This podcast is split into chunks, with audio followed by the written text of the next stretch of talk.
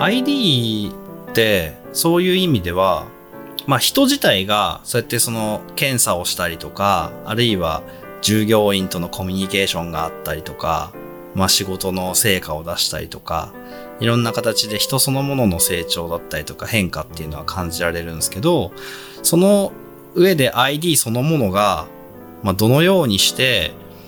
変化していくのかっていうのを、まあ表現しようとしてるのがゼロトラストの考え方だったりすると思うんですけど、現状っていうかさ、これまでの ID のあり方とか、まあ現状っていうのは、一回登録したら多分ロールベースでしか、その、その人の役割とかっていうのは設定できなくて、ID そのものを見ても、その人の信頼度とか、あるいはアクセス権が、その正当性があるのかっていうのって、簡単に見分けるのって、ちょっと難しい状態だったんじゃないかなって思うんですよね。うんうんそれはそんな気するんですけど、どうですか？そうでもないですか？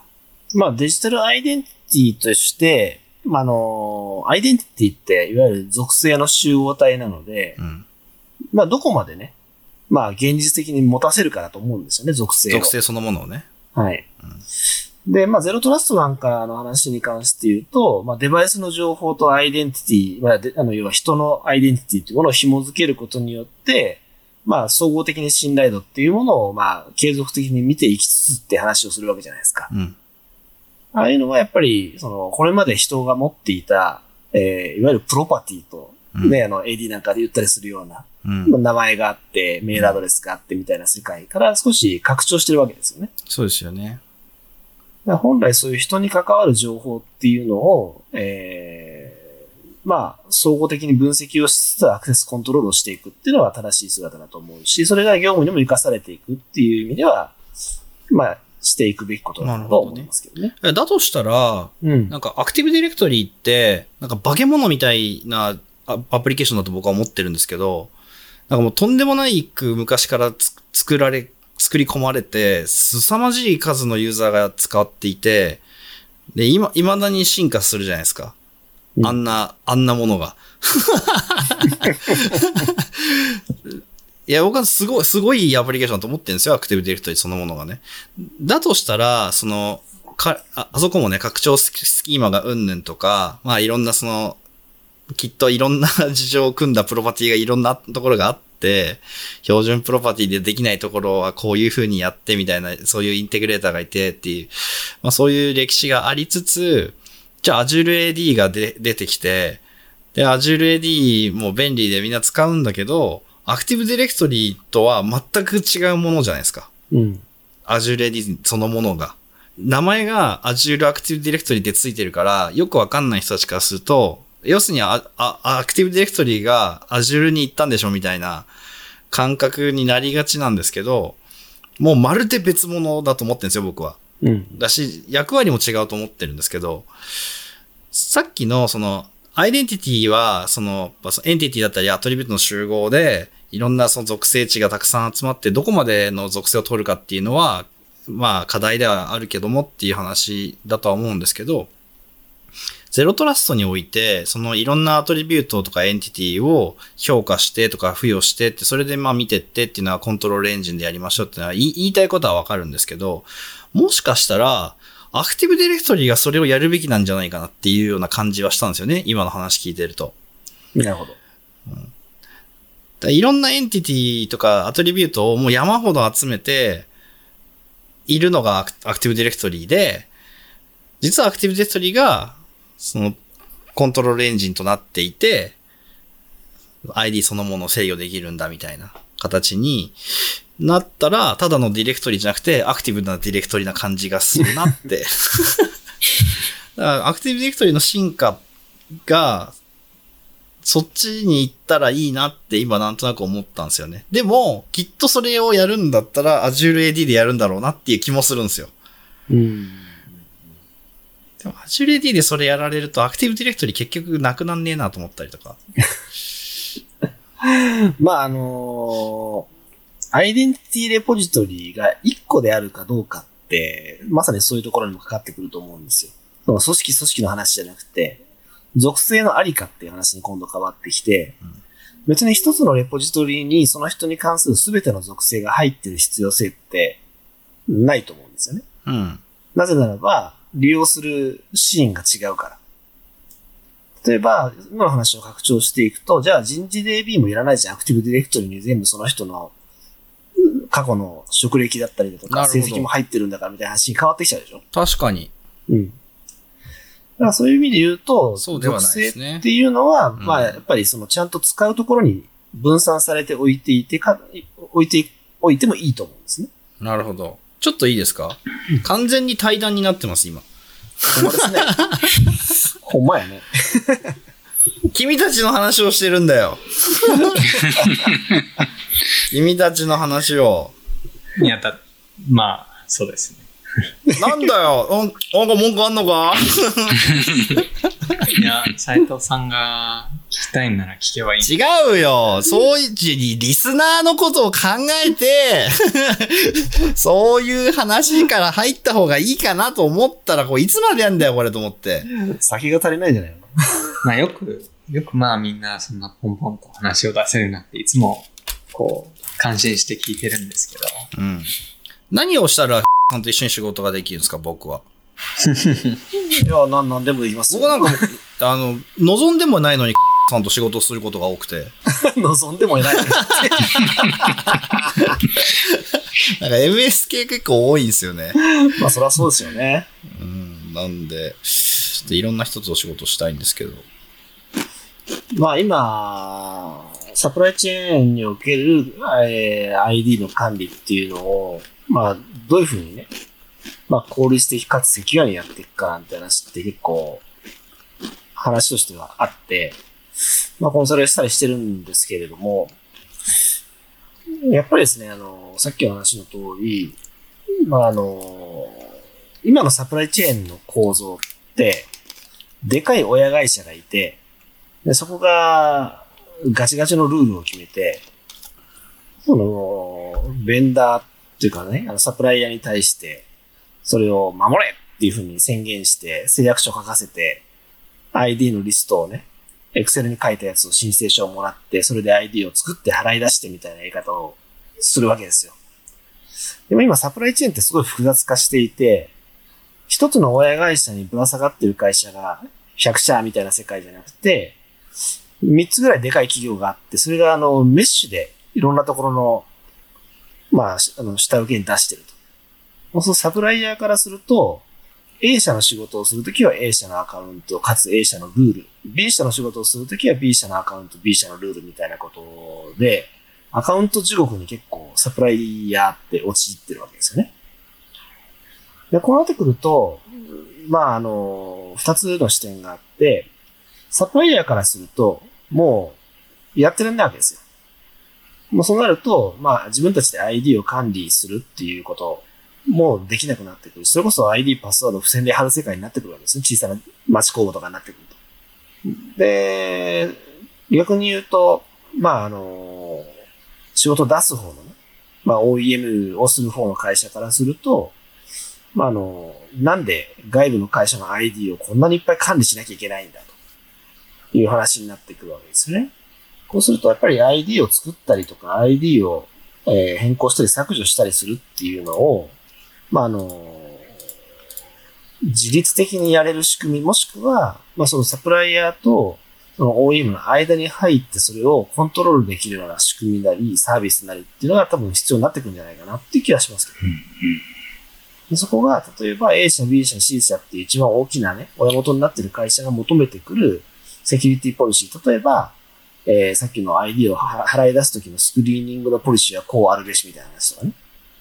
ああいうのをちゃんと取りまとめて、それに乗っ取った形のルールで ID を作る、えー消す、まあ、変更するっていうのを、まあいろんなサプライヤーに対してちゃんとマネージしていく。まあこういうことをね、やっぱしていかなきゃいかんのじゃないかなというふうに思いますね。例えばその、業種で絞ると、まあ僕でひ非常にわかりやすいのが、やっぱ店舗をたくさん持っているような、小売系とか、飲食とか、みたいなところって、まあそのアルバイトで従業員雇ったりとか、まあいろんな契約の方式で雇ったりとか、メールアドレスを持たない給料を払わなきゃいけない人っていうのが、かなりの人数いるような会社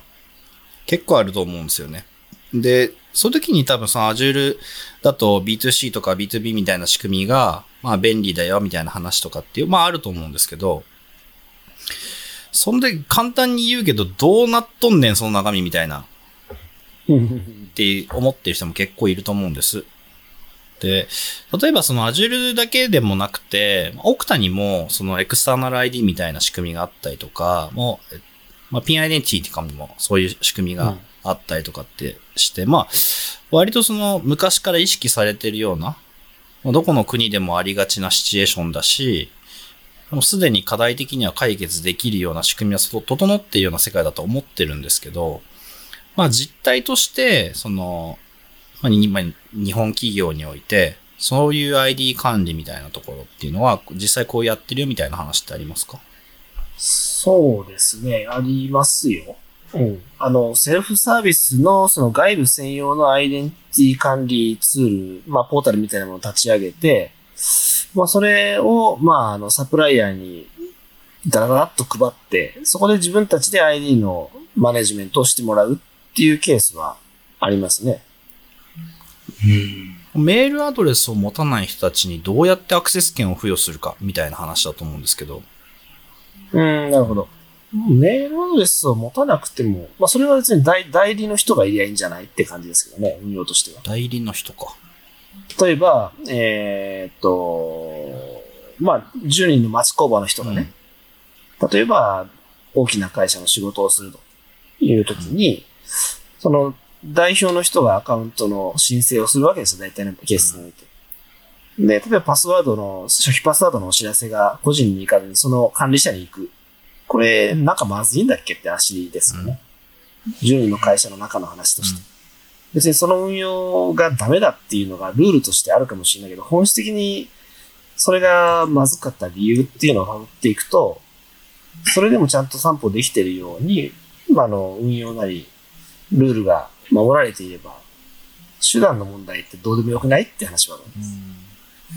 ゆるなんかその、個人におけるその、いわゆるトレーサビリティみたいなところをどこまで担保するかみたいな話ですよね。そうですね。の会社とかは、はい。外注とか外部委託とかのアカウント管理とかってどうやってやるの？うーん。まあ、僕らが Azure AD でエクスターナルアイデンティティが出る前だったんで、えーっと、その時はおとなしくライセンス付与するか、あるいはなんか、その外部委託の人に何させたいのかっていうところからスタートですね、基本は。あの、ただの相談役なのか、あるいは事業にがっつり入ってもらいたいのかってところから考えて、必要だったらメール付与するし、えっ、と、必要なかったらなんか、 Slack の single channel guest レベルでいいじゃんと。で、その場合の最初の招待先は個人メアドだけでいいっすよみたいな、そんな感じで運用してますね。今は？エクス、エク ternal Identity 来てもそっちまだ行ってない感じ？まだ行ってないというか、来た後にまだそういうその外部の人が入ってきてないからやってないって感じですね。いや、僕もお恥ずかしながらね、まだ使ったことはないんですよ、あれ。 External Identity のシリーズを。うん。あの、設計したことはあるんですけど、うん。実際に使ってこういう感じねっていう体感を持ったことがなくて、でも、チームスの招待とかやるでしょ？あれとほぼ一緒ですよ。よ。ね、やらないんですよ。あ、そうなんだ。ならしょうがないはね、呼ばれる側ですね。ああ、なるほどね。うんそうですね。呼んだりしないですね。あ結構その外部の人のアカウントの問題で、あの、あの、Google G Suite をよく使っている会社で、あの、Google ドライブの資料を共有しますっていう時に、なんかこう、必要以上にあれって共有できちゃうリスクがあるんで、その、外部向けに共有するためだけのテナントみたいなのを持っていて、で、そこにその外部の人のアカウントを作って、そこを使ってもらうみたいな、あの感じでやってるケースって、いくつか僕も聞いたことがあるんですけど、あるある。なんか、G Suite あのを辺ね、マジで使ってくこうと思ってる人たちは結構 G Suite のテナントがね、増えてく傾向にある。一つでいいはずなのに、増えちゃう。っていうのはね、わかる。それは、あわかるなそれでも、どのツール使ってても割とそうなりません？例えば、ボックス使っててもテナント増えたりするじゃないですか。増えるかな？増える増える。要は、オープンリンクを有効にしてるテナントと、そうじゃないテナントみたいな分け方したりするケース結構あるもん。うん、それは良くない気がするなうん。なんか Google ドライブ、そう、製品の話になっちゃいますけど、Google ドライブと Box のそういうところの決定的な違いは、一つのテナントの中にオープンリンクをどこで有効にするかっていうのを統制できるんですよね。うんうんだ。からそれ使えばいいだけの話なんじゃないのっていう感じはしますね。それが多分ね、管轄してる部隊が違ったりするとそういうことが起きるんだよ。シャドウ IT だよね。そうっすね。多分そういう感じですね。うん。まあでも、昨日か、一昨日あたりに Google でも、なんだっけ、ピンベースの共有ができるようになったね、し、できるようになったね。マシになってくあれるんじゃないですか。結構大きいよね。うん。まあ、あとなんか有効期限ぐらいが来てくれれば割と十分ちゃうって感じしますね。まあなんかその、結局そのために ID を作ったりとかっていうのがすごくその、なんかこう管理しきれないじゃんみたいな話になってきたりとかして、そうだよね。だって IDP も割れちゃうよね、多分ね。なんかその外部、外部のなんかそのアカウントを管理するのに、その別のテナントを作って、で、そこにアカウントをこう作るっていう話ってやっぱりちょっとめんどくさすぎるので、でそのさっき言ってたその Azure AD のエクスターナル ID みたいなのを、えっ、と使ったら、外部の人たちのアカウントをその自分たちで管理しなくてもいいっていうんであればかなりいいなと思うんですけど、現実問題としてそれがかん本当にそれで全部解決するのかどうかっていうのはちょっとまだよくわかんないところありますね。まあ、管理とは何を指すのかじゃないですか、それって。うん。作成はできますよ。